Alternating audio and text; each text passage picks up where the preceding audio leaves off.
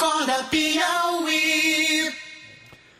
A lei número 7.224, de autoria da deputada estadual Tereza Brito, que dispõe sobre a comunicação aos pais ou responsáveis nas ausências injustificadas dos alunos às atividades escolares nas escolas públicas do estado do Piauí, foi sancionada recentemente pelo governador do estado, Wellington Dias. Nós vamos entender mais sobre a proposta em entrevista com a deputada que está aqui no estúdio do Acorda Piauí. Deputada Tereza Brito, bom dia, obrigado pela presença desde já. Uh, é uma medida que vai proteger, uh, vai informar os pais, mas que protege principalmente o estudante. Na prática, o estudante que faltar aula terá o, essa ausência comunicada ao pai via mensagem de celular. Bom dia, deputada. É, é, a senhora acredita muito no impacto positivo dessa proposta? É, bom dia. Eu gostaria de cumprimentar todos vocês, também os ouvintes. É, essa medida, ela busca proteger o aluno tanto na questão de segurança como na questão da evasão escolar. Uhum. O adolescente, ele tende a ser é, mais, mais impulsivo, né? E, as, e sabemos que muitas das vezes eles faltam à escola e os pais não têm conhecimento. E pode começar a ter o gosto por essa falta. Uhum. E até abandonar a escola e os pais não terem conhecimento. Que tem muitos pais que não acompanham muito a vida do filho. Então o, filho vai levando a vida como quer na escola. E falta é, quando e, quer. É, é, é. Sabe desse, Em vez de ir para aula, vai brincar com os amigos é, Pode acontecer isso. Também tem a questão do, do assédio, das drogas, diversos problemas que às vezes os pais não, te, não, os pais não têm conhecimento. E aí, é, essa medida, ela, ela não é só o CMS ela deve ser feita, inclusive, quem não tem internet, quem não tem telefone, ser feita a comunicação é também é, de, em papel, Sim, enfim. Que carta que seja. Que, que seja comunicado aos pais uhum. dessa ausência não justificada. Tá, então vamos esclarecer um pouquinho de como é que a lei vai funcionar, deputada Tereza Brito. A princípio, é. uma mensagem de celular pode comunicar ao Sim. pai, mas a lei trata de comunicação, comunicação qualquer que seja. Pode ser uma ela pessoa pode indo ser, lá batendo na porta. Ela, ela, pode ser feita através de telefone, pode ser feita através de, de mensagem, de texto, de WhatsApp, mas ela, se não tiver nenhum outro meio, é, de e-mail, se não tiver nenhum e-mail, que dessa forma mais é, tecnológica, ela pode ser feita também através de carta ou até pessoalmente, é, se necessário for, mas que tem que ser comunicado. Para o procedimento dessa lei, o pai precisa aderir. É, o pai não é, é, não é uma coisa que vá, é, o pai é obrigado a, a, a, aderir. Sim, é importante o pai aderir. O pai quer ter um conhecimento maior da escola, quer ter uma vivência maior, interação maior, escola, família, né? ela precisa também aderir a essa lei. Por que, que não, é, não, pode ser compulsório? Por que, que não pode ser obrigatória? Já é. que o pai tem a obrigação de manter o filho na escola. Pois é, mas é, hoje as coisas que são obrigatórias, elas é, têm, às vezes elas incorrem em algumas ilegalidades. ilegalidades. Então, é uma lei que é importante. Agora vamos fazer um trabalho educativo no estado do Piauí, no sentido de que todos os pais devem aderir. Mas eu, porque, eu, eu, é, porque só para concluir certo. essa minha fala, essa fase da adolescência é uma fase que deve ser mais acompanhada. A criança deve ser bem acompanhada, mas o adolescente deve ser muito acompanhado. E o ensino médio, a responsabilidade do Estado do Piauí é exatamente com o ensino médio. E o ensino médio é exatamente nessa transição da infância para a adolescência e que é preciso ter um acompanhamento. Então, sabemos que hoje um dos maiores problemas no Brasil na educação é a evasão escolar. E aí, essa medida vai também contribuir para combater a evasão escolar. Além de também é, os pais saber o que os filhos estão fazendo, se estão indo da escola, se não estão. Evitar essa questão, os assédios às drogas. Quantas, quantas crianças, quantos jovens foram assediados e, e se viciaram nas drogas e os pais quando perceberam, já estavam bem avançados. Eles não estavam indo para a escola, a escola não, não, tinha, não, comunicavam para, não comunicava para os pais, e eu, eu conheço vários casos dessa natureza. Eu volto ao questionamento do Joelso sobre a possibilidade da de ser, exatamente, de ser uma ação compulsória, porque a adesão pode ser assim, ok, tá aí meu celular, você pode me mandar mensagem. Mas uma comunicação por papel, para a família, não precisa esperar essa, esse, esse, é, é, é, essa autorização. Basta perguntar. Olha, seu filho não veio os últimos três dias. O que foi que aconteceu? É, o na, controle. Na, é, isso é possível ser feito pelo próprio Poder Executivo. As leis, elas são regulamentadas. Uhum. Elas são regulamentadas, então elas podem sim, é, ela pode ser é, incluída, essa parte, uhum. na regulamentação pelo governador. Quando a, quando a, deputada fala em regulamentação, é mais ou menos assim, a, a, os, os deputados aprovam um projeto de lei que tem uma forma geral, o governo sanciona e depois, na hora de pôr em prática, que define os detalhes é, da prática é, é, o governo. Exatamente, o então, governo. o governo pode fazer pode, pequenos ajustes. Pode fazer, sim. Pode. É, o, o, a, existe pessoal, uh, existe corpo humano é, capacitado para fazer esse tipo de trabalho que a senhora imaginou no projeto de lei, deputada? Existe. A, a, a estrutura hoje das escolas, ela já permite isso. Uhum. Eles têm todo um quadro de é, o, o, próprio professor está na sala de aula e percebe a ausência do aluno. Uhum. Conhece, o professor conhece o aluno.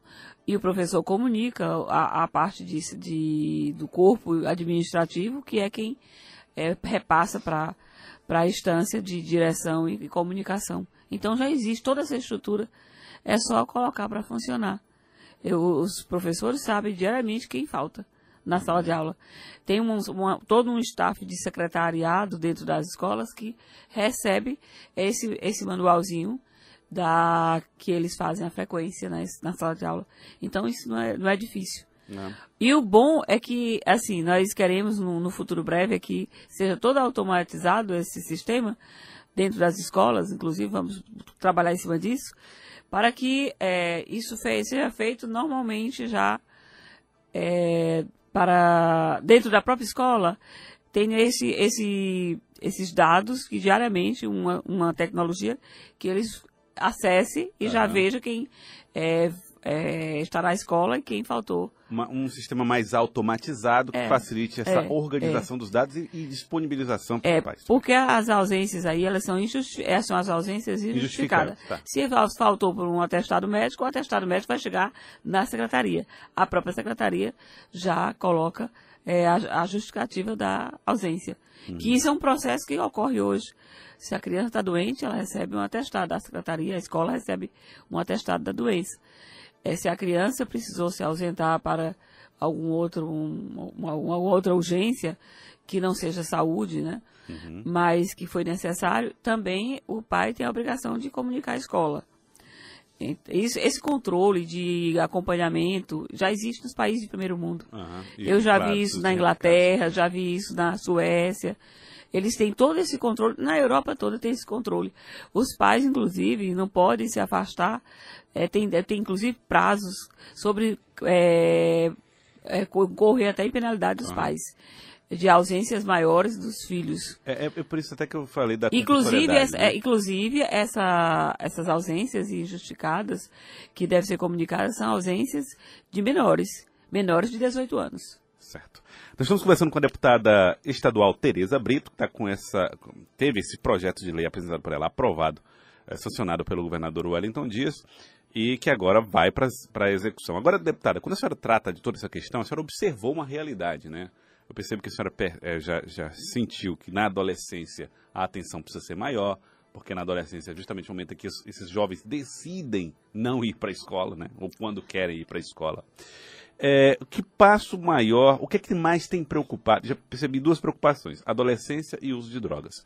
Quais são os assuntos assim que envolvem educação que mais tem trazido preocupação à senhora e que são justificativas centrais desse tipo de projeto de lei?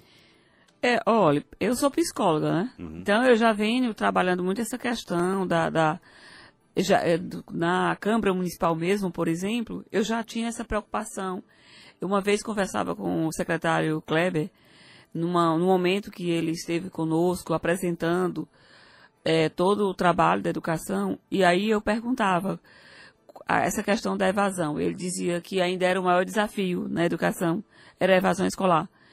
E, é, e isso, é, eles, é, a, o ensino fundamental, ele fica toda a infância e já entra na adolescência. E a maior evasão escolar, ela começa exatamente na sexta série. E aí ela vai se, se, a, se a, avançando, aumentando, aumentando, avançando, aumentando em séries maiores, com, quando o aluno tem mais dificuldade. E o aluno, exatamente nesse momento que o aluno está se descobrindo, quer saber o que, que eu sou, o que, que eu quero, os meus ídolos, ou seja, é, começando a namorar, começando a ter uma vida mais social. E aí, nesse momento é que é uma preocupação maior, que a gente tem que orientar muito a família, e a escola pode contribuir muito nisso, a família também, no sentido de que esse aluno ele precisa ter o tempo do lazer, ele precisa ter o tempo da escola, ele precisa ter o tempo da família, ele precisa se organizar um pouco a vida dele, não metodicamente, aquela coisa muito é, é, sistematizada, mas organizada. Então, é, se percebe que é, a preocupação maior, essa questão da evasão escolar, ela é muito grande, a questão da assistência é, na sala de aula os instrumentos para que esse aluno possa ser motivado na sala de aula a querer ir para a escola, as tecnologias, os laboratórios de informáticas, é, bem como também outros tipos de atividades nos quais eles possam fazer extracurricular, que isso é permitido já dentro da grade da educação. E o que nós precisamos é avançar mais. Uhum. A minha preocupação ainda é é, precisar dar mais apoio a, também aos educadores. Eles passam por um momento assim de fragilidade no sentido de estar desmotivados, a questão do aumento salarial que é obrigado por lei, que eles ainda não receberam. As escolas sucateadas, as escolas sucateadas também é um fator que muito me preocupa, porque o aluno chegar numa escola que está quebrado as cadeiras, que os laboratórios não funcionam, que se alimentam, é, tem escola de turno integral, que as, a, os, a, os refeitórios, eles não têm capacidade para todos os alunos. Eu vou dar um exemplo, a, a escola José Amável, ela tem, professor José Amável, ela tem quase 400 alunos, o refeitório não cabe 100 alunos. E aí eles almoçam num grande pátio. Então a estrutura lá está uma estrutura está muito ruim, eu já pedi até a reforma, mas esse é um retrato no estado do Piauí. Então nós precisamos assim avançar mais nessa questão da educação. Os recursos é, que vêm para a educação são recursos que a gente já percebeu que se for bem administrado dá para é, fazer uma boa educação. Nós temos o exemplo de Teresina. Teresina hoje tem, ganhou o prêmio de melhor escola pública, o maior índice educacional uhum. de capital. E os recursos que, a, que Teresina gasta com o aluno é exatamente o percentual mínimo garantido pela Constituição.